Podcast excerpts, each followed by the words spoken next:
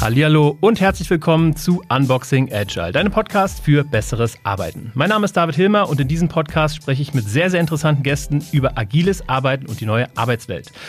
Heute mit einer Sonderfolge, denn dieser Podcast ist ein Live-Podcast im Rahmen der OKR Open Online-Konferenz und am Ende der Folge gibt es noch ein paar Fragen von den Zuhörerinnen. Die OKR Online-Konferenz hat einen Anlass, nämlich den Launch des OKR Playbooks. Wer sich also mit dem Thema OKR näher auseinandersetzen möchte oder ähm, schon näher auseinandergesetzt hat, dem sei das OKR Playbook von meinen Kolleginnen Hanna Nagel und Christian Böhmer ans Herz gelegt. Den Link dazu findet ihr in den Show Notes. Jetzt aber zum heutigen Gast, Daniel Stammler, der mir gegenüber sitzt. Und ähm, er ist einer von drei jungen Studentinnen gewesen oder Studenten gewesen, die 2016 ein Mobile Game auf den Markt gebracht haben und es dann für 2000 oder dann im Jahr 2020 für viel Geld an Ubisoft verkauft haben. Daher heißt diese Folge von 0 auf 160 Millionen in vier Jahren. Ich habe richtig Bock und sage herzlich willkommen, lieber Daniel. Vielen Dank. Schön, dass du mir gegenüber sitzt. Also ich bin wirklich äh, richtig aufgeregt und ähm, habe natürlich auch dein Buch am Anfang ähm, oder im Vorfeld gelesen. Ähm, dein, dein, Buch heißt äh, oder euer Buch heißt Mach keinen Quatsch. Und ich muss sagen, ähm, es ist richtig, richtig, richtig gut. Es liest sich wie so ein, ja, wie so eine Silicon Valley-Geschichte. Ähm, und ich bin leider nur gekommen bis zu dem Kapitel, ich schlage es mal gerade auf. Heimat wird eng, oder das Cyberspaß-Level. Warum bin ich nur so weit gekommen? Weil, ähm, ich glaube, auf Seite 40 habe ich mir gesagt, ähm, ich kann das Buch lesen, aber ehrlich gesagt muss ich auch mal ein bisschen tiefer recherchieren. Habe mir natürlich ähm, das Game runtergeladen, ähm, was ähm, ja, euch am Ende reich gemacht hat und ähm, bin dann abends anstatt Buch lesen auch viel in den Minen versunken. Darum geht es nämlich in dem Game. Da kommen wir natürlich auch noch drauf zu sprechen.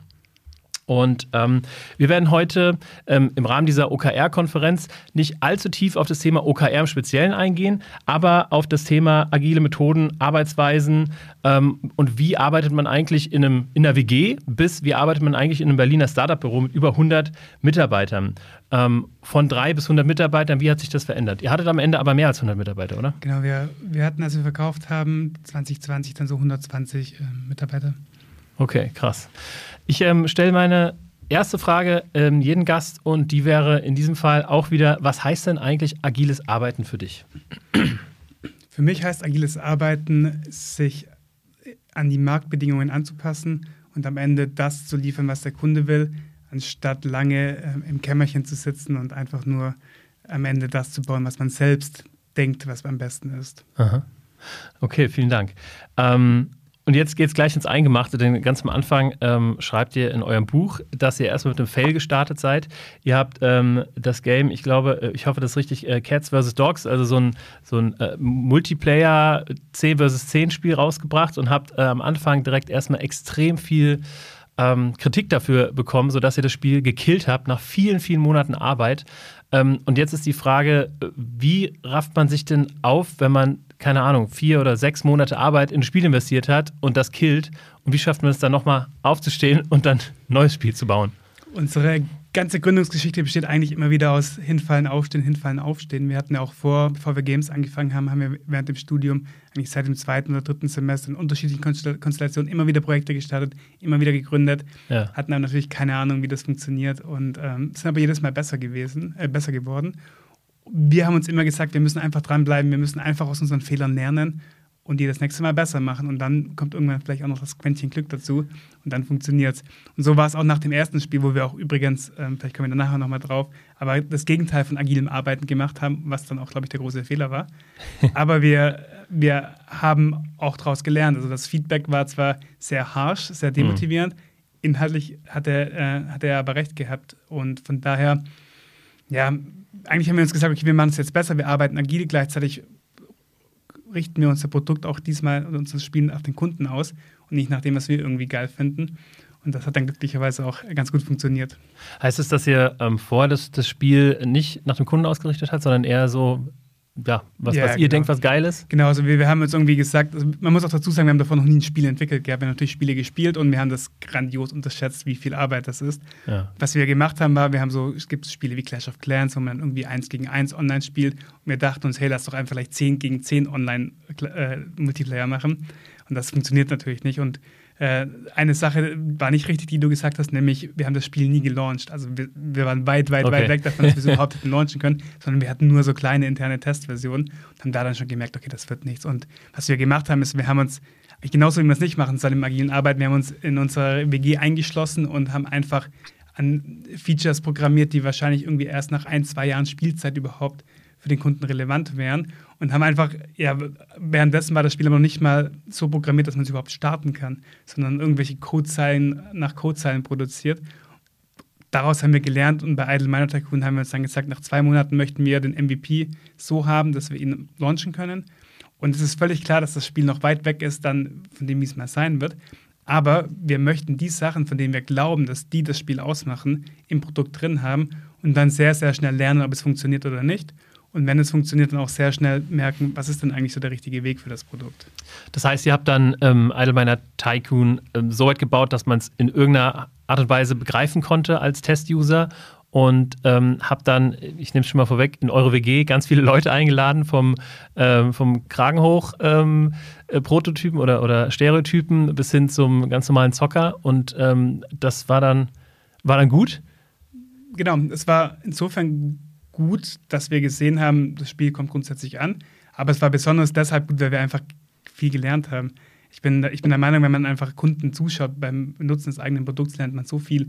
Weil am Ende kennt man das eigene Produkt in- und auswendig und natürlich ist einem völlig klar, dass die, der Button jetzt die Funktion hat. Aber dann steht man auf einmal hinter jemandem, von dem man eigentlich denkt, dass die Person sehr smart ist Mhm. und merkt, dass die Person es einfach nicht checkt. Und dann gibt es natürlich zwei Wege, wie man gehen kann. Man kann sich denken, naja, okay, vielleicht ist die Person doch nicht so smart. Oder man geht den Weg und sagt, okay, vielleicht ist das Produkt doch nicht so intuitiv oder Ja. die Funktion doch nicht so äh, einleuchtend, wie man selbst denkt. Und dadurch kann man enorm viel lernen. Und das, ähm, dieses iterative Vorgehen, das habt ihr dann ähm, oft gemacht, bis das Spiel dann in in den App Store kam oder habt ihr das nur ein, zweimal? äh, Ja, eigentlich haben wir es insbesondere danach gemacht. Also Ja. die Zeit bis zum App Store waren ja nur zwei Monate und das Spiel war dann auch super, super minimal. Also wirklich nur, so dass man es gerade so spielen konnte und gerade so der, die Idee des Spiels herauskam. Was wir dann gemacht haben, war, dass wir gesagt haben, wir machen ein Update pro Woche. Und auf dem mo mobilen Markt oder in den App Stores ist es so, dass ein Update pro Woche schon sehr aufwendig ist, weil es gibt ja den, den Review-Prozess, braucht ein paar Tage. Mhm. Es ist viel, viel, viel schwieriger, ein Update zu machen als im, ähm, im Online-Bereich. Mhm. Und für uns war klar, wir machen das Spiel einfach jede Woche ein, zwei, drei Prozent besser. Und das machen wir über Jahre lang. Und ich glaube auch, dass das am Ende den Erfolg ausgemacht haben, weil wir nicht irgendwie nach den crazy Ideen gesucht haben, die das Spiel völlig anders machen, sondern wir haben uns einfach gesagt, das Spiel muss einfach mit jedem Update ein kleines bisschen besser werden. Mhm. Aber die Konsistenz dahinter, das über Jahre zu machen, summiert sich natürlich auf und dann macht am Ende das Produkt viel, viel besser. Das heißt, ähm, iteratives Arbeiten, so wie man das ähm, in, im agilen Arbeiten macht, zum Beispiel mit Scrum ganz, oder da kommt dieses Wort iterativ für mich persönlich her, das äh, habt ihr da für euch entdeckt. Wahrscheinlich wusstet ihr noch nicht mal, dass es iterativ heißt, ähm, aber habt ihr in eure Unternehmensphilosophie mit reingebracht? Genau, also wir bei den Startups davor, die wir immer wieder gegründet haben, haben wir gelernt, äh, wie man es nicht macht. Ja. Auch bei, bei unserem Spiel mit den Hunden gegen Katzen haben wir dann auch wieder äh, neu gelernt, wie man es nicht macht. Und klar, wir, wir kannten natürlich irgendwie Scrum, Agile, Kanban und so weiter, aber ich finde, es was ganz, ganz anderes, als das in irgendeinem Buch zu lesen, wie man es zu Mhm. machen hat, als es dann wirklich auch umzusetzen in der Realität. Ja, okay. Und sag mal, ähm, was mich brennend interessiert, ähm, weil ich habe auch schon ganz oft irgendwie mit dem Gedanken gespielt, eine App zu, zu bauen. Aber immer wieder bin ich davor zurückgeschreckt, dass wahrscheinlich am Tag irgendwie 1000 Apps in, die, in den App Store kommt. Äh, wie schafft man es dann, ähm, nicht unterzugehen in der Flut oder wie schafft man es auf Platz 1 in den Charts zu kommen? Ähm, das ist extrem schwierig. ähm, auch aus dem Grund, weil von den 1000 Apps oder Spielen, die jeden Tag kommen, sind auch sehr viele gute dabei. Mhm. Es gibt natürlich viele, die irgendwie nie eine Chance haben. Unser Ansatz dabei war äh, am Anfang Product First. Also wir, wir hatten auch damals in der WG keine Ahnung von irgendwie Marketing, Performance Marketing etc. Wir haben uns überlegt, was glauben wir ist ein Spiel, das wirklich am Ende, wo, wo es noch eine Lücke auf dem Markt gibt, was Mhm. glauben wir, was am Ende die Spieler spielen wollen, was es aktuell nicht gibt. Und was wir dann gemacht haben in der Zeit, in den sechs Monaten von dem ersten Projekt, haben wir dann wirklich alle Spiele, die irgendwie einigermaßen erfolgreich waren, gespielt. Also es waren so, ich glaube, die Top 200 oder Top 300 Spiele. Ah ja, also okay. es war alles nur mobile, aber haben wir alle gespielt. Und am Anfang, das klingt jetzt natürlich irgendwie cool und die ersten fünf Spiele machen auch Spaß, aber irgendwann ist es natürlich einfach nur noch reine Arbeit. Mhm. Aber was wir dadurch geschafft haben, war, dass wir so in unserem Kopf wirklich eine komplette Übersicht darüber hatten, was denn funktioniert und auch eine Übersicht darüber, was unserer Meinung nach fehlt. Am Ende glaube ich auch, ist es viel Glück gewesen, dass es dann auch, dass wir auch recht hatten mit der Hypothese, dass die Art von Spiel fehlt. Aber dadurch, dass, dass wir eine Marktlücke getroffen haben, haben wir am Anfang dann auch ähm, relativ gut organische Downloads bekommen. Also die ersten Monate waren es so 200, 300 Downloads am Tag und dann irgendwann waren es ein paar tausend Downloads am Tag. Ja. Aber auch hier muss man sagen, der richtige Durchbruch, der kam dann erst dann tatsächlich später über Marketing. Okay, okay, verstehe. Und wie viele Spieler haben das runtergeladen? Also ihr seid ja 2021 ausgestiegen ähm, als Gründer und Geschäftsführer ähm, bei Colibri Games, äh, dem Unternehmen dahinter. Weißt du, wie viele Downloads da jetzt ungefähr glaub, gemacht wurden? aktuell ist Idle Mana Tycoon bei 150 Millionen Downloads. Wow, also als ich mir das runtergeladen habe, ne, ich bin tatsächlich auch Zocker, weniger Mobile Games, sondern eher PC Games, aber äh, lass mich da auch ab und zu verleiten und habe gestaunt, dass das Spiel auf Platz 6 ähm, oder sowas war, ne, obwohl das schon sehr lang auf dem Markt ist. Das heißt, es ist ja, ist ja ein Dauerbrenner. Und ähm, das Spielprinzip vielleicht mal kurz erklärt, also am Ende äh, dieses Idle-Genre, ähm, das basiert darauf, dass man ähm, etwas ähm, ja, baut oder managt und ähm, dass es dann im Hintergrund weiterläuft. Ne, in dem Fall ist es praktisch eine Mine ähm, und, oder mehrere Minen und man kann diese Minenarbeiter holen, man kann das hochleveln und dann kann man sagen, okay, ähm, ich stelle einen Manager ein und der sorgt dafür, dass diese Minenarbeiter dauerhaft arbeiten. Und dann kriegt man Geld dafür und das Geld kann man für Updates investieren. Also ein sehr simples Spielprinzip. Ich meine es durchschaut zu haben, warum das so gut funktioniert, weil ihr mit den großen Zahlen arbeitet, weil ihr sehr, sehr schnell für Erfolge sorgt. In anderen vergleichbaren Spielen ist es so, dass man länger braucht, um Erfolge zu haben, aber man kommt direkt, man kommt, einen Tag ist man raus, kommt wieder rein und hat direkt sehr, sehr viel Geld, was man investieren kann. Und dann habt ihr den, den Hebel, dass man praktisch sagen kann, willst du das Geld verdoppeln? Dann guckt ihr jetzt hier dieses Video an. Und das ist ja das, ähm, auch eine, eine, Verdienstart innerhalb der App, dass ihr praktisch ähm, andere Spiele präsentiert und dafür kann man das eigene Geld verdoppeln. Ich bin äh, voll in diesem in dieser Mechanik gefangen, obwohl ich es äh, komplett durchschaue, aber es funktioniert wirklich wahnsinnig gut. Ähm, und das hat mich jetzt ein bisschen ähm, abgebracht. Genau. Wann, ähm, du hast es gerade eben schon ähm, angesprochen, wann, oder erstmal habe ich das richtig erklärt? Ähm, ja, hast du richtig erklärt. okay. Ähm, wann war dir denn klar, das wird echt was Großes? Ich finde, das, das war immer relativ gesehen. Also wir, wir haben ja damals in der WG angefangen. Ähm, irgendwie haben uns extra auch eine WG gemietet, die irgendwie relativ groß war dafür, äh, war sie aber auch äh, ziemlich ranzig. So, die, die Vormieter hatten irgendwie Katzen und die, die haben überall hingepinkelt und hat alles nach Katzenurin gestunken, wo wir literweise Febrés ver, äh, versprüht haben. Aber für uns war klar, wir brauchen halt irgendwie so ein bisschen Platz, wir brauchen ein Wohnzimmer. Das waren damals dann die WG von Janusz und mir. Wir hatten unsere eigenen Zimmer, wo wir dann auch äh, irgendwie da Meetings und so drin hatten. Und das war so die Ausgangssituation und dann waren natürlich so die ersten 200, 300 Downloads am Tag, waren für uns damals natürlich so echt ein Zeichen von Erfolg. Da dachten mhm. wir, krass. Und wenn man sich über, überlegt, irgendwie so 200, 300 Menschen, also ich glaube, es ist wahrscheinlich jetzt gerade so ungefähr die, die Anzahl an Menschen, die gerade zuhören, das sind schon richtig viele einzelne Menschen. Ja, voll. Gleichzeitig ist natürlich, wenn man das jetzt ins Verhältnis setzt zu 150 Millionen Downloads heute, ist es natürlich nicht viel. Aber so gab es immer wieder Punkte in unserer Geschichte, wo wir dann irgendwie für den Zeitpunkt echt erfolgreich waren objektiv gesehen noch nicht so, aber das hat uns dann dazu gebracht, so auf das nächste Level zu kommen. Mhm. Und dann irgendwann haben wir dann irgendwie ein paar tausend Downloads am Tag bekommen, dann auch mal 1000 Euro Umsatz am Tag gemacht. 1000 Euro Umsatz am Tag klingt jetzt erstmal viel, aber es ist auch nicht genug, um irgendwie eine nachhaltige Firma aufzubauen. Dann sind wir auf 10.000 Euro Umsatz gekommen, auf 100.000 Euro Umsatz. Und mit jedem der Schritte war das dann wieder so, wow, krass, das geht ja nochmal noch mal viel höher. Und wir waren uns aber nie sicher, ob es noch weitergeht. In, der, in den WG-Zeiten, dann nach, nach den paar hundert Downloads, haben wir uns doch überlegt, also wir, wir waren damals noch im Master eingeschrieben, so, äh, okay, vielleicht sollten wir nebenher noch ein, zwei Klausuren schreiben, nur falls, falls es dann doch wieder abbricht. Ohne, ohne, ohne auch nur irgendwie eine Idee zu haben, dass es so groß werden kann. Ja, krass. Und äh, wie, wie sind da jetzt die Pro-Tag-Umsätze? Gibt es da irgendwie Zahlen zu? Ähm, es gibt online so ein paar Analyse-Tools. Ich, ich, bin ja selber nicht mehr dabei, aber ich, ich, würde mal schätzen, so ein bisschen mehr als 100.000 Euro am Tag wahrscheinlich. Ach, krass, ey. Krass. Ähm, ich, also das passiert auch wahrscheinlich, weil man mit, mit Werbung tatsächlich zugebombt wird. Also immer wenn ich dieses Spiel aufmache und meine, meine Schätze da bergen will, die meine Minenarbeiter äh, gehoben haben, dann kriege ich mindestens fünf Werbeanzeigen, die ich alle wegklicken muss, weil ähm, eine Werbeanzeige scheint oder eine, eine Aktion scheint besser als die andere, aber klar, irgendwo muss das Geld dann ja auch herkommen. Genau, aber das sind ja meistens tatsächlich äh, Werbung für Sachen im Spiel Ja. oder für andere Events und so weiter. Aber klar, natürlich am Ende, das Spiel ist ja grundsätzlich kostenlos, Mhm. was auch in dem Mobile Gaming Markt der einzige Weg ist, um erfolgreich zu sein. Also Ja. niemand, niemand gibt auch nur ein Euro für ein Spiel aus vorab. Und äh, über die Werbung schaffen wir das dann, die, die breite Masse zu monetarisieren, weil wie du sagtest, so die Werbung, es, ist, es macht einfach Sinn, die 30 Sekunden Werbevideo zu schauen, äh, weil es relativ dumm wäre, das nicht zu machen. Ja. Und dann gibt es natürlich noch eine, ein paar Prozent, eine Handvoll Prozent an Spielern, die dann auch über Zusatzkäufe auch mal hier irgendwie den neuen Charakter doch früher freischalten wollen und Mhm. weil sie jetzt keine Lust haben, da jetzt irgendwie den frei zu spielen, etc. Aber das ist dann die, am Ende ist es ungefähr 50-50, aber die, die Leute, die wirklich Geld ausgeben, sind das schon sehr wenige. Ja, okay, okay. Ähm, jetzt, ich habe, ähm, als ich mich auf die Fragen vorbereitet habe, habe ich gesagt, okay, wie, wie kann ich das jetzt vergleichen? Also pass auf. Ähm, ich habe damals ähm, nach dem Studium in einer Agentur angefangen und habe da 3000 Euro brutto im Monat verdient.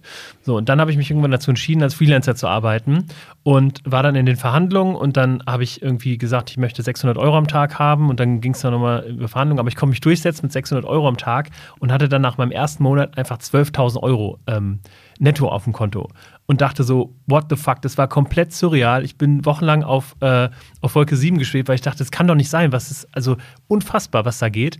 Und du hast, ähm, oder ihr habt ja im Jahr 2020 dann an Ubisoft einen Teil, 75 Prozent verkauft für 120 Millionen.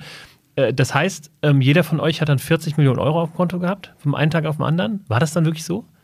Ähm, es gab noch irgendwie, musste noch Banker, Anwälte und so weiter bezahlen, Ja. die, die leider auch nicht so günstig sind, aber wir hatten auf jeden Fall äh, viel Geld danach auf dem Konto, ja. Und wie, also was passiert dann? Also äh, guckst du ins Online-Banking und denkst, oh krass, das Geld ist da. So viele Nullen habe ich noch nie gesehen. Oder wie, wie fühlt sich das an? Also was ja, dann- wir waren ja noch weiterhin bei der Firma beschäftigt und was dann Ja. an sich passiert ist, wir haben dann Freitag, äh, Mittag, Nachmittag quasi dann irgendwie unterschrieben, verkauft, alles fertig.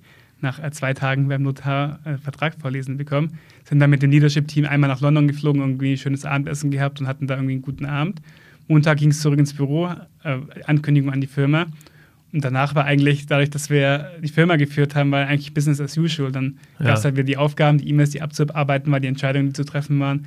Von daher hat sich das gar nicht so, also eigentlich war das kein Bruch in dem Sinne. Mhm. Ähm, wir mussten uns natürlich irgendwie dann Gedanken machen darüber, was machen wir jetzt mit dem Geld, ähm, wie investieren wir das. Wir, wir hatten auch vorher nie, also wir, wir haben jetzt nicht irgendwie reiche Eltern oder so, wir hatten überhaupt keine Ahnung, was man, wie man eigentlich Geld verwaltet.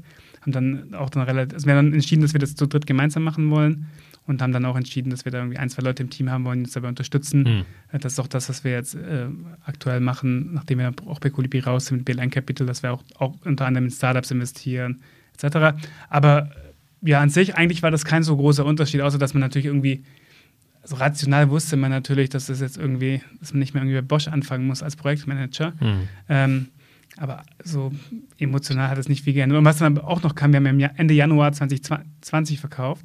Und dann dachten wir uns, okay, jetzt im Sommer machen wir irgendwie mal einen geilen Urlaub zusammen, keine Ahnung, fliegen nach Miami, fünf Sterne Hotel, irgendwas. Ja. Aber dann kam auch Corona. Und eigentlich saßen wir das ganze Jahr einfach nur zu Hause im äh, Homeoffice und haben gearbeitet. Ja. Okay. Ja, krass, also sehr bodenständig, ne? Weil ich meine, du bist hier mit dem Zug angereist und nicht mit dem Ferrari, ähm, hast irgendwie ganz normale Klamotten und jetzt nicht irgendwie den, den dicken Anzug oder die dicke äh, Rolex. Also ähm, ich denke, da, da gibt es wahrscheinlich auch andere äh, Kaliber, die dann erstmal irgendwie ähm, die ersten 10 Millionen in, in Reichtum investieren würden oder in, in Wohlstand investieren würden. Ähm, aber ähm, du hast es gerade eben schon angerissen. Äh, 2021 seid ihr dann alle drei raus und habt dann äh, BNP Capital Äh, gegründet? B BLN äh, für BLN. Berlin. Genau. Okay. Und ähm, was, was macht ihr jetzt ähm, damit? Also ihr seid, habt einen Cut gemacht, Kolibri ist dann ähm, Vergangenheit und was, was machst du jetzt den ganzen Tag? In was investiert ihr? Wie funktioniert das Unternehmen? Also was wir tatsächlich auch ehrlicherweise das letzte Jahr mal gemacht haben, war dann auch mal irgendwie mehr Zeit mit Familie bringen. Janusz, mein Mitgründer, hat dann auch äh, Nachwuchs bekommen, mehr Urlaube, mehr Zeit mit Freunden so. Und äh, jetzt ist es aber so, dass Oliver, damals bei Colibri war CTO, er hat jetzt wieder neu gegründet, also auch wirklich operativ. Mhm. Janusz und ich sind auch am überlegen, ob wir nicht äh, doch wieder irgendwie was starten wollen. Aber eigentlich ist unser ähm, Job aktuell, ist es, ähm, Investoren zu sein aber nur mit unserem eigenen Geld. Und da haben wir mit BLN Capital, das, die Investmentfirma. Was wir machen, ist viele langweilige Sachen, wie ETFs. Äh, so noch langweiliger geht es nicht, aber ich glaube, das macht Sinn. Aber mit einem Teil des Vermögens investieren wir in Startups, weil wir glauben, dass das einfach wichtig ist für das Ökosystem, mhm. für Deutschland, für Europa, dass man da auch ein bisschen was zurückgibt. Wir hatten ja damals nie Investoren, also am Anfang wollte niemand investieren, was wir sehr schade fanden und dann später haben wir dann niemanden mehr gebraucht. Aber ich glaube schon, dass wir von, viel von Investoren hätten profitieren können, die uns auch so über mhm. die, die Jahre geholfen hätten, auch mal irgendwie zu, beiseite stehen. Und das ist was, was wir jetzt auch zurückgeben wollen, was wir auch selbst machen wollen. Und ähm, in wie viele Unternehmen seid ihr da investiert ungefähr? Ich glaube, aktuell sind wir in ungefähr 30 Unternehmen investiert. Ah, krass, doch so viel. Okay. Aber dann halt nur mit, mit ähm, Beträgen, die halt so ein Early Stage ähm, frühphasig. Ja, genau. So in der Regel investieren wir irgendwie, keine Ahnung, zwischen, 500, zwischen 50 und 200.000 Euro. Okay, so. okay. Und habt ihr da schon irgendwie ähm, schon die ersten Erfolge? Das ist ja noch nicht so lange her. Also habt ihr schon irgendwie einen Exit oder es was? Es gab schon ein, zwei Exits, ja. Mhm. Ähm, aber noch die, das, das, Ding ist ja, die, die großen Exits brauchen meistens ein bisschen länger. Ja. Das waren dann eher kleinere Exits, die, die auch ganz nett waren, aber okay. äh, nicht so krass. Ja, ja cool. Und ähm, von der Branche her ist es wahrscheinlich dann eher Software oder Gaming oder auch was, was ganz anderes? Ähm, größtenteils, ja. Also Gaming machen wir ein bisschen. Es ist aber mhm. jetzt nicht so, dass irgendwie das meiste, was wir machen, Gaming ist. Ja. Und liegt auch daran, dass wir, wir haben ein Investorenteam, die das Vollzeit den ganzen Tag äh, nur das machen. Okay. Mhm. Und die kommen auch nicht aus dem Gaming. Ja. Und wir machen viel Software, also auf ein, zwei Plattformen. Äh, ein Beispiel ist PowerUs, die, die sind aktuell sehr, sehr gut unterwegs. Die machen eine Jobbörse eigentlich für Handwerker. Mhm. Das auch so ein Markt ist, irgendwie, wenn man an Jobbörse denkt, denkt man immer irgendwie an Monster mhm. äh, oder Jobbörsen, keine Ahnung, für Indeed, Indeed ja, alles für Akademiker, alles, ja. ich, ich lade meinen Lebenslauf hoch, äh, bla bla bla. Äh, aber so als quasi der, der Elektriker, der irgendwie bei dem Handwerksunternehmen ums Eck arbeitet, der, der hat ja keine Lust drauf, das ist ja. nicht seine Welt, der ist nicht abends eh noch irgendwie am PC. Und die haben das geschafft, es dann eben an die Zielgruppe anzupassen. Da geht es halt viel über WhatsApp, Ach, über cool. Automatisierung, okay. viel, hey, hier gibt es den Job äh, im, im, Na im, Nachbarort, äh, kriegst 5 Euro mehr die Stunde. Hm. Ist das interessant für dich oder nicht? Und ich, ich glaube, das funktioniert so gut, weil das so ein Markt ist, der einfach underserved ist, weil die meisten, die diese Plattform entwickeln, sind ja selbst Akademiker, sind Selbstentwickler. Klar. Und die bauen halt irgendeine Plattform für ja. sich selber. Ja. Genau, und das ist eines der Unternehmen, die, die super erfolgreich sind und am vielversprechendsten sind. Cool. Cool, okay. Ähm, ich würde jetzt gerne ähm, ein bisschen rüberschwenken auf das Thema ähm, Arbeitsweisen. Ähm, du hast schon am Anfang ähm, kurz erzählt, ähm, ihr habt schon relativ früh von dem Thema Scrum und Agile gehört, also im Studium, schon vor der oder mit den Gründungen? mit den Gründungen, ja. Ganz am Anfang hatten wir wirklich keine Ahnung, äh, da kann ich noch nicht mal irgendwie Lean Startup und ja. MVP-Approach, da haben wir einfach mal losgelegt. über die Jahre hinweg haben wir natürlich irgendwie, jemand hat mir mal gesagt, hier das Buch Lean Startup musst du unbedingt mal lesen. Und dann hört man natürlich von Scrum, Agile. Wir hatten auch so, ich, ich war mal Werkstudent bei SAP für ein, zwei Jahre lang, da, da kriegt man das dann auch alles ein bisschen mit. Also wir hatten dann schon über die Jahre uns so das theoretische Wissen mhm. angeeignet. Und hattet ihr, oder besser gesagt, wann hattet ihr eine Vision oder ein, eine Art Leitbild, nachdem sich ja dann auch die, die Mitarbeiter und Mitarbeiterinnen ähm, gerichtet haben? Ich finde, das ist ich, ich, finde, so Values, Vision, Werte, Leitbild, das hat man ja eigentlich immer. Mhm. Ähm, und die Frage ist immer nur, ist es quasi irgendwie explizit oder ist es mehr implizit? Und am Anfang war das mhm. natürlich, am Anfang haben wir uns nicht hingesetzt und es irgendwie mal aufgeschrieben, sondern es war halt irgendwie klar, so für uns war klar, okay, wir möchten schnell sein, wir möchten fokussiert sein, wir machen, äh, das Buch heißt auch, macht keinen Quatsch, wir machen keinen Quatsch, wir bauen einfach die Features so schlank wie möglich, so schnell wie möglich und dann wird das rausgeballert. Das waren so unsere Werte, die aber jetzt nirgends da standen über die Jahre hinweg natürlich muss man das dann auch mal aufschreiben, muss das auch kommunizieren, muss das in die, das Unternehmen reintragen, weil natürlich nicht mehr irgendwie alle sitzen äh, in einem kleinen Raum und man redet den ganzen Tag. Und das, das war aber sich auch ein, ja, ein agiler Prozess letztendlich, wo wir ja. immer, immer wieder iteriert haben, immer, immer ein Stück besser gemacht haben. Und wie habt ihr ähm, gearbeitet? Also habt ihr früh mit Scrum-ähnlichen Sachen gestartet oder habt ihr das erst später gemacht oder macht ihr das überhaupt? Oder was ist mit OKR, dem Thema ja. unseres heutigen Tages der, der Online-Konferenz?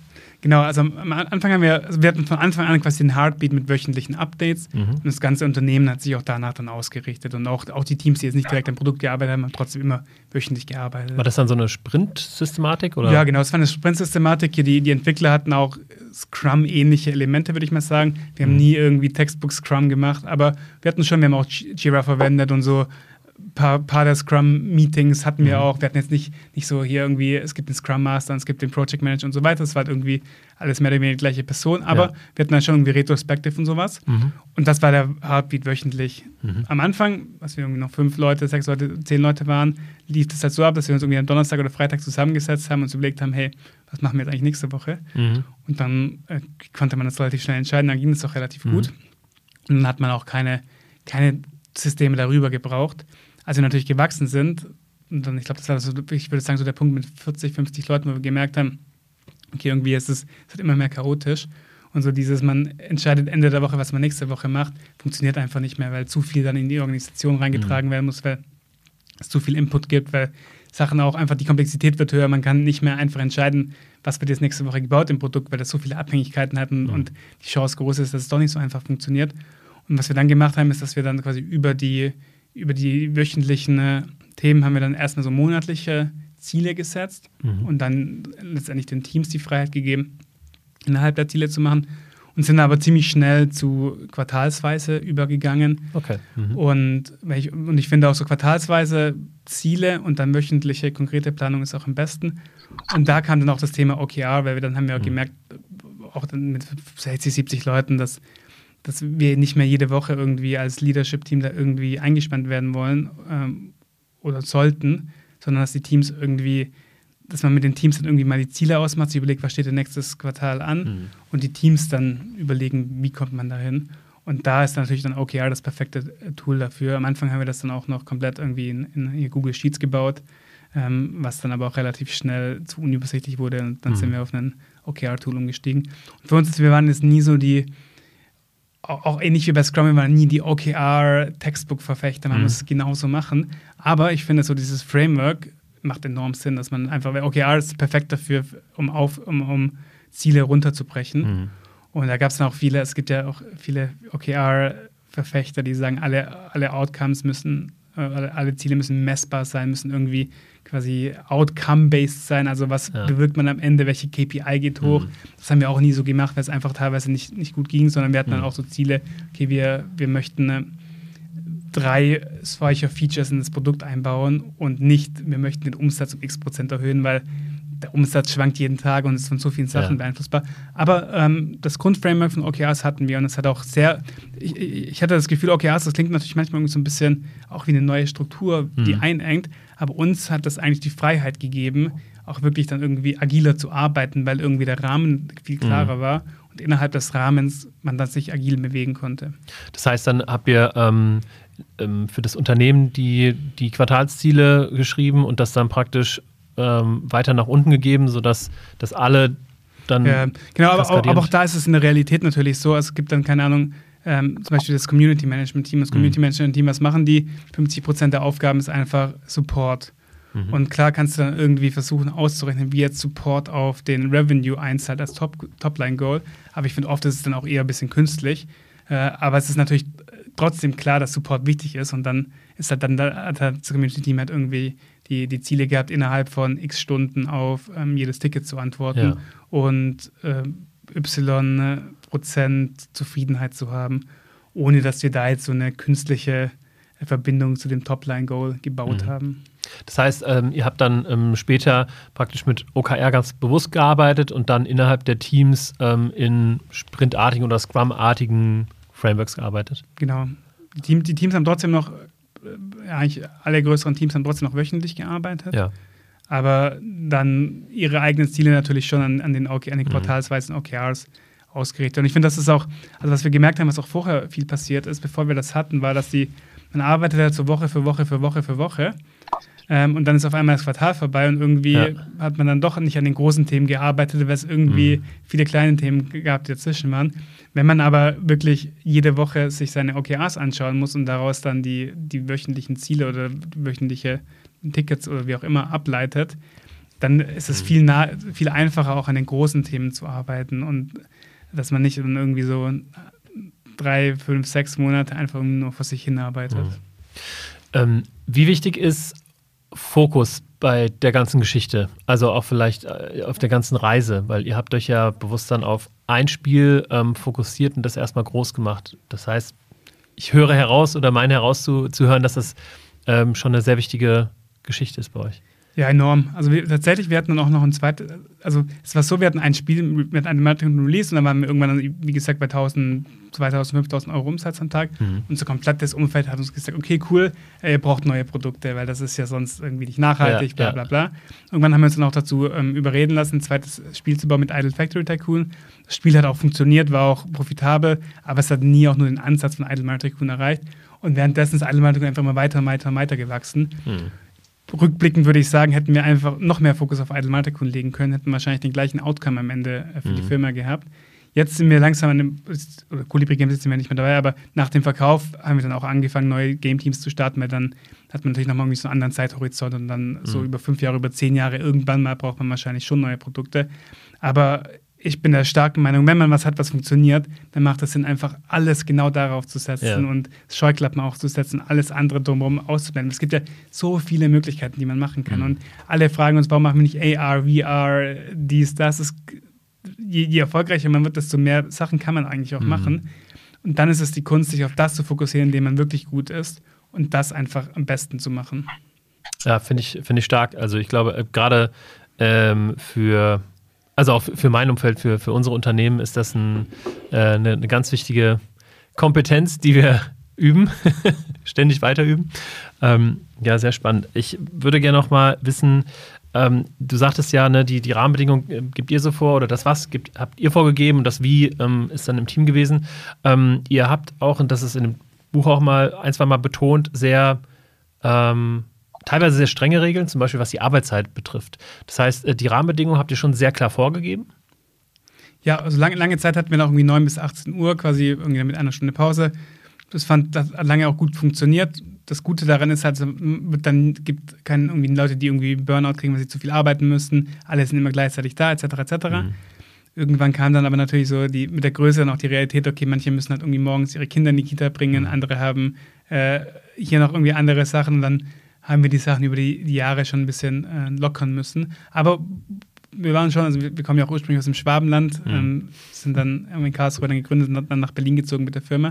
Aber für uns war schon irgendwie klar, okay, wir, wir möchten halt, also das ist halt Arbeit am Ende. Und klar, bei uns gab es auch, viele Partys, wir waren alle Freunde, sind abends mal Bier trinken gegangen, so, aber so die, dieses typische Startup-Bild, dass alle den ganzen Tag rumgechillt haben, um elf ins Büro gekommen sind, dann erstmal Frühstück gemacht haben und Tischkicker gespielt haben, so war das nicht, sondern es war schon klar, okay, man ist halt im neuen Büro und dann äh, und auch so 9.10 Uhr ist halt eigentlich auch nicht so cool. 9 Uhr sind halt irgendwie die Stand-Ups ja. und dann geht es halt los. Und dann wird durchgearbeitet und danach kann alles andere Startup-mäßige genau. gemacht werden. Na klar, also natürlich wird auch mal irgendwie gelacht, also Witz gemacht, das natürlich schon, aber ähm, es war schon ganz klar, wir möchten hier was erreichen. Wir sind hier nicht irgendwie, um die Zeit zu verplempern, sondern wir als Firma haben hohe Ambitionen. Und ich glaube auch, der wöchentliche Heartbeat, die wöchentlichen Updates haben da auch viel geholfen, weil man irgendwie wenn man irgendwie so irgendwie ein Update im Quartal machen will, mhm. dann ist man wahrscheinlich die ersten paar Wochen so, naja, okay, das ist ja noch viel Zeit, mache ich mal ein bisschen Research, mal ein bisschen Planung. Ja. Ähm, aber bei uns war klar, okay, am Freitag, am Freitag muss das Update released werden. Und das bedeutet dann auch irgendwie, dass irgendwie Mittwoch die erste Version stehen muss, damit dann auch mal äh, mhm. die äh, Quality Assurance, dass die Tester drüber schauen können, damit noch Bugs gefixt werden können und so. Und wenn man das so ein bisschen runterrechnet, mhm. heißt das halt Montagmorgen geht es halt los mit konkreter Sprintplanung. Und dann wird halt auch gleich losgelegt. Ja, ja, klar. Also, wenn ich mir das überlege, also wöchentlich, gerade in so einem Sektor, ist ja, ist ja verrückt eigentlich, ne? weil dann haben ja die Entwickler nur wirklich ein, zwei, drei Tage Zeit zu entwickeln. Dann wird getestet, dann werden vielleicht ein paar Bugs gelöst und dann muss es ja ganz schön, ja. dann muss es ja äh, genau. raus. Die, die, Kunst ist dann natürlich, es gibt dann manche Features, die brauchen einfach länger, die muss man natürlich irgendwie mhm. runterbrechen. Oder wir haben dann auch oft Silent Releases gemacht, dass schon Teil des ja. Features released wurde, ohne dass es auch sichtbar ist für, den, für die Spieler am Ende. Aber war schon, aber es hat trotzdem geholfen, auch, ich finde auch die Art, dann große Features runterzubrechen auf Code, der auch wirklich trotzdem deliverable ist, mhm. hilft viel, weil wenn man dann irgendwie wieder so parallel entwickelt, dann kann man auch dann monatelang parallel entwickeln ja. und dann ist wieder irgendwie der, der Fokus raus. Und das ist dann ja auch die Kunst, dass man also die, die, die Schmerzen erträgt, wie teuer das ist, praktisch Sachen runterbrechen zu müssen. Ja. Aber ähm, das lernt man dann ja sicherlich auch mit der Zeit. Genau. Ähm, ich habe hier ein Zitat rausgesucht, das äh, auch in eurem Buch steht, macht keinen Quatsch. Und zwar, das war, ähm, ich glaube, auf der Gamescom, ähm, da sagte die Oberbörs, äh, Oberbörs, Oberbürgermeisterin von Köln zur Eröffnung, gute Spieler ähm, erkennen fast intuitiv Veränderungen und deswegen ähm, können sie besser Unternehmen gründen oder eben auf Veränderungen reagieren. Glaubst du daran? Ähm, grundsätzlich ja. Es gibt ja auch super viele Studien, dass irgendwie Spieler die Reaktionsfähigkeit fördern, strategische Denken fördern, je nachdem natürlich, was für eine Art von Spiel mhm. es ist. Aber also ein bisschen auszuholen, Spiele sind ja im Grunde das Natürlichste der Welt. So Kinder lernen alles über Spielen, Tiere lernen alles über Spielen. Und das, als, als Erwachsener ist man irgendwie immer so, ja, Spielen ist irgendwie Zeitvertreib, aber eigentlich sind, ist Spielen sowohl gesellschaftlich, man spielt sozial, man, man irgendwie verbringt Zeit mit Freunden, seit tausenden Jahren spielen Menschen dann Spiele, aber auch zum Lernen. Ähm, eines der besten Sachen, die es gibt. Ja, das unterstreiche ich als Lego Series Play Spieler im Business-Kontext und auch als privater Gamer. Ähm, was wäre denn gewesen, wenn ihr am Anfang unendlich viele Ressourcen gehabt hättet? Dann glaube ich nicht, dass wir erfolgreich geworden wären. Dann hätten wir wahrscheinlich irgendwie angefangen, riesige Projekte. Dann hätten wir wahrscheinlich das 10 vs 10 Spiel erstmal drei Jahre lang entwickelt und ja. dann äh, am Ende gemerkt, dass niemand das haben will. Also ich bin auch, ich glaube auch wirklich, dass ein Grund, warum wir erfolgreich waren, eben war, dass wir keine Ressourcen hatten, ist klar, weil wir müssen irgendwie schnell sein, wir müssen innerhalb mhm. von ein paar Monaten irgendwas haben, ansonsten können wir die Miete nicht mehr zahlen. Weil dann fokussiert man sich auf das, was wirklich wichtig ist und fängt nicht an, alle möglichen Sachen zu bauen. Und das, das sieht man ja auch oft, wenn dann irgendwie Startups zum Beispiel Förderung bekommen, irgendwie erstmal ein Jahr lang ein äh, sicheres Gehalt haben mhm. und so dann passiert es, glaube ich, leichter, dass man sich dann erstmal zurücklehnt und erstmal denkt, okay, jetzt mache ich alles richtig, jetzt ja. mache ich äh, erstmal Research, dann sind auch schon drei Monate vorbei, dann baut man ein Produkt, dann, bevor man da irgendwie das meinen Kunden zeigt, will man es perfekt machen. Und wir hatten, uns war klar, naja, wir können jetzt nicht ein Jahr lang hier irgendwie äh, mhm. rumgammeln, weil sonst ist das ganze Projekt mhm. äh, gescheitert. Ja, okay, ja, spannend. Und ähm, wenn du nochmal so rückblickend die ganze Zeit betrachtest, was war so oder was waren die, die wichtigsten unternehmerischen Entscheidungen?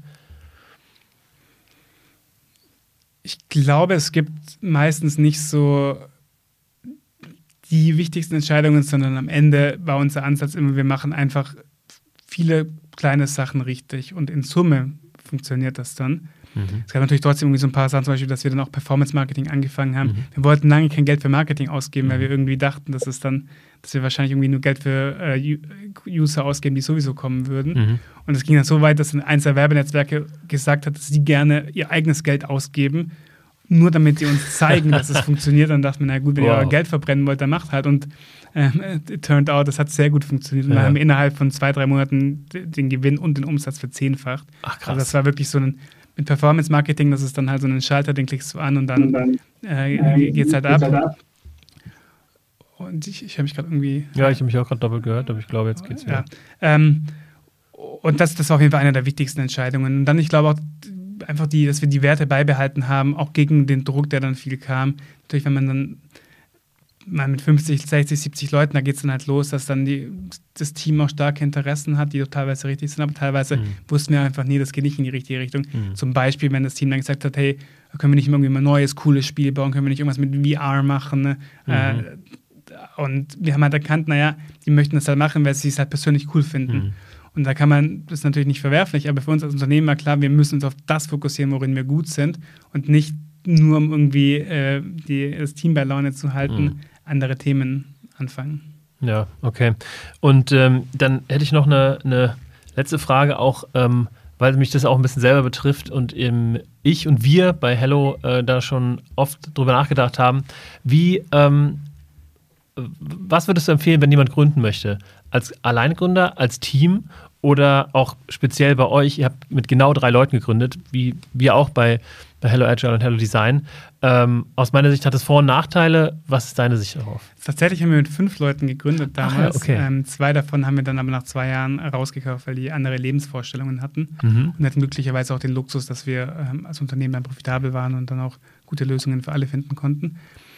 Ich glaube, ich könnte mir nicht vorstellen, alleine zu gründen. Mhm. Insbesondere nicht das erste Startup. Ich, es gibt, ich, mir fällt jetzt irgendwie kein Beispiel ein. Es gibt sicherlich auch äh, Startups, bei denen es so funktioniert hat, aber in aller, aller, aller Regel sind es ja Teamgründungen. Das würde ich auch immer empfehlen. Ich glaube, drei, also damals waren dann fünf Leute auch dem geschuldet, dass wir einfach äh, viel ähm, Manpower gebraucht haben, ja. um auch Sachen zu machen. Wir hatten ja. ja kein Geld, wir konnten niemanden einstellen am Ende. Mhm. Ähm, ich glaube, drei Leute zum Beispiel ist eine super Zahl. Mit drei Leuten hat man natürlich immer so den, den Vorteil, dass man automatisch immer äh, Diskussionen lösen kann, indem mhm. man äh, relativ klar ist, dass es meistens irgendwie 2 äh, zu 1 ist, die Meinung. Aber am wichtigsten ist einfach ein Team zu haben, dem man vertraut. Mhm.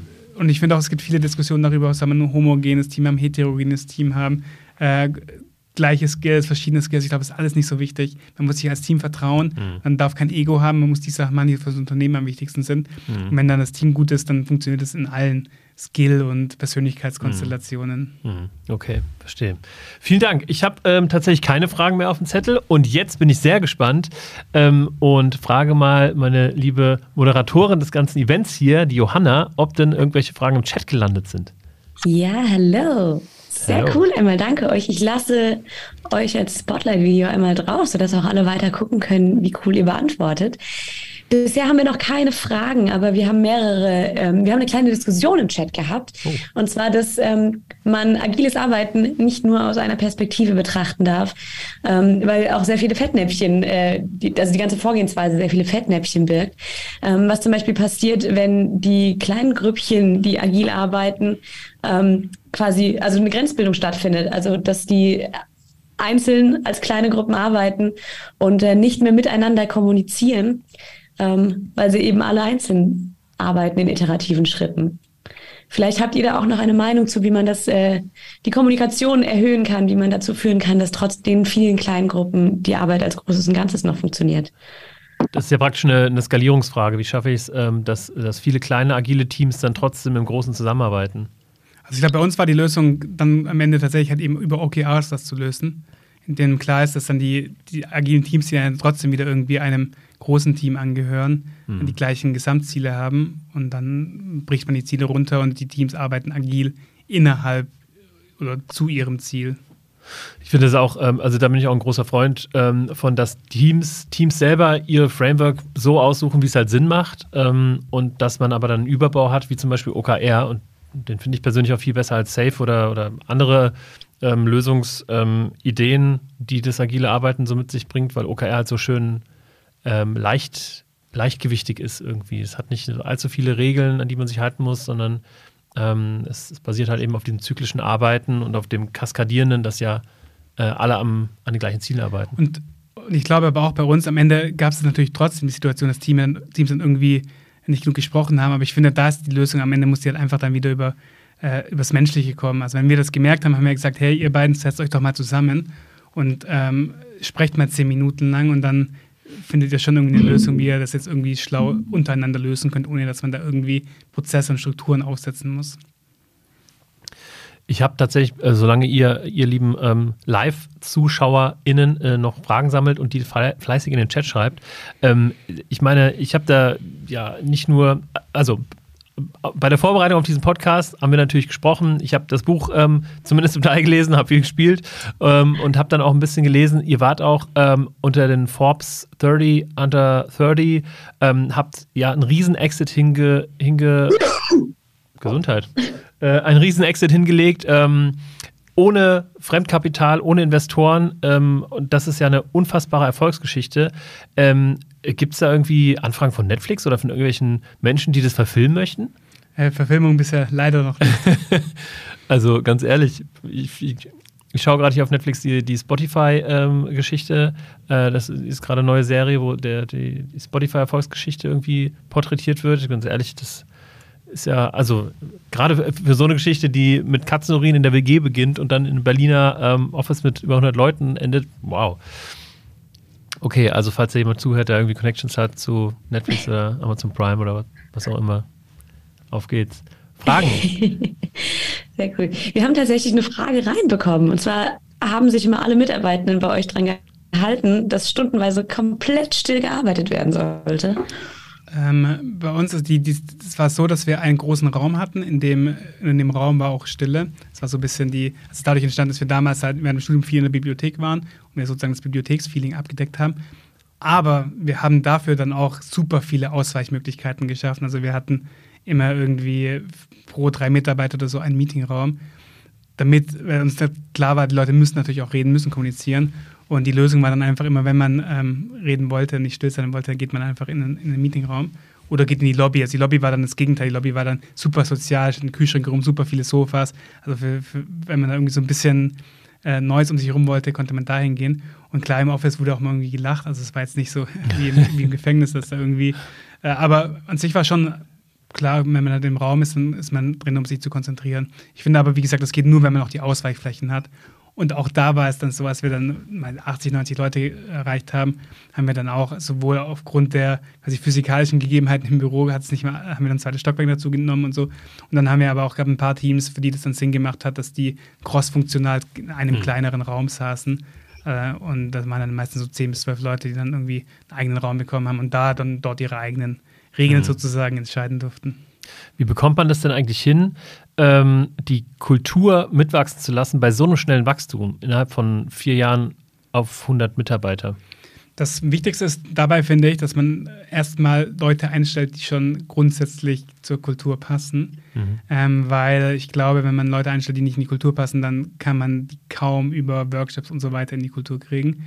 Wir haben das sichergestellt, indem wir einen recht strengen und intensiven Recruiting-Prozess hatten. So alle Leute, die bei uns angefangen haben, haben dann zwei quasi Testtage absolvieren müssen. Mhm. Und wir haben die dann auch von überall auf der Welt, aus den USA, äh, China, Indien eingeflogen natürlich irgendwie uns um alle Kosten, Hotel und so weiter gekümmert. Mhm. Und die waren dann zwei Tage im Office und haben dann Aufgaben bekommen, mussten aber auch quasi mit dem Team arbeiten. Die Aufgaben konnten sie nur lösen, indem sie auch kommunizieren mit anderen Leuten in der Firma. Mhm. Und darüber haben wir dann schon gesehen, ähm, passen die Leute eben in die Kultur oder eben nicht. Und ich glaube, danach haben wir, dann, also nach dem Schritt haben wir dann auch irgendwie nur so 15 Prozent oder so der Leute auch eingestellt. Ach, also relativ, es war immer noch eine relativ hohe Hürde. Und davor haben wir aber auch schon, also ich glaube, am Ende war der Schnitt meistens so 100 Bewerbungen zu einer äh, Einstellung. wir hatten glücklicherweise den wow. Luxus, dass wir auch, dass, dass wir genug Bewerbungen hatten, um ja. auch so streng zu filtern. Aber ich glaube, das ist schon einfach der wichtigste Punkt, dass man einfach nur Leute einstellt, die schon mhm. grundsätzlich das gleiche Mindset haben. Äh, und dann natürlich macht man dann später noch Workshops und äh, spricht viel über die Werte, bringt auch, aber auch da glaube ich, ist ein bisschen wie in der Kindererziehung, man kann natürlich viel erzählen.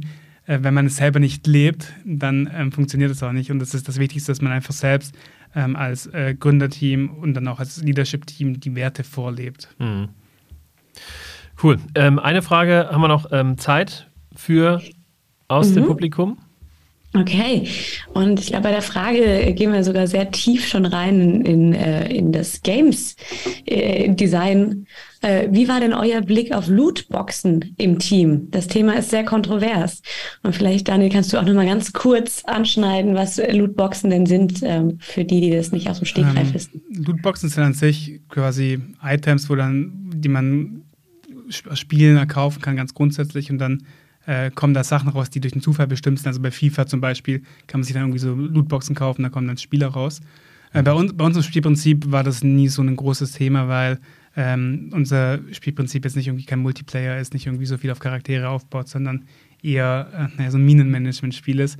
Deswegen ist das, war das für uns eigentlich nie, nie relevant und gab auch nie irgendwie Probleme oder irgendwas. Okay, ja, ey, also vielen, vielen Dank, Daniel, dass du da warst. Vielen, vielen Dank ähm, für die Fragen aus dem ähm, Zuschauer. Ähm, äh, aus der Zuschauerrunde. Ähm, ich bedanke mich ganz herzlich, dass du hier gewesen bist, auch in Person. Ähm, und ähm, ja, denke, wir sehen uns in meiner Entrepreneurship-Vorlesung, dafür habe ich dich ja auch gewinnen können. Ähm, oder demnächst auf Netflix. Ähm, Würde mich auf jeden Fall auch freuen. Ähm, ja, vielen Dank fürs Zuhören. Wenn euch dieser Podcast gefällt, gefallen hat, vernetzt euch gerne mit mir, äh, mit Daniel äh, Stammler per LinkedIn.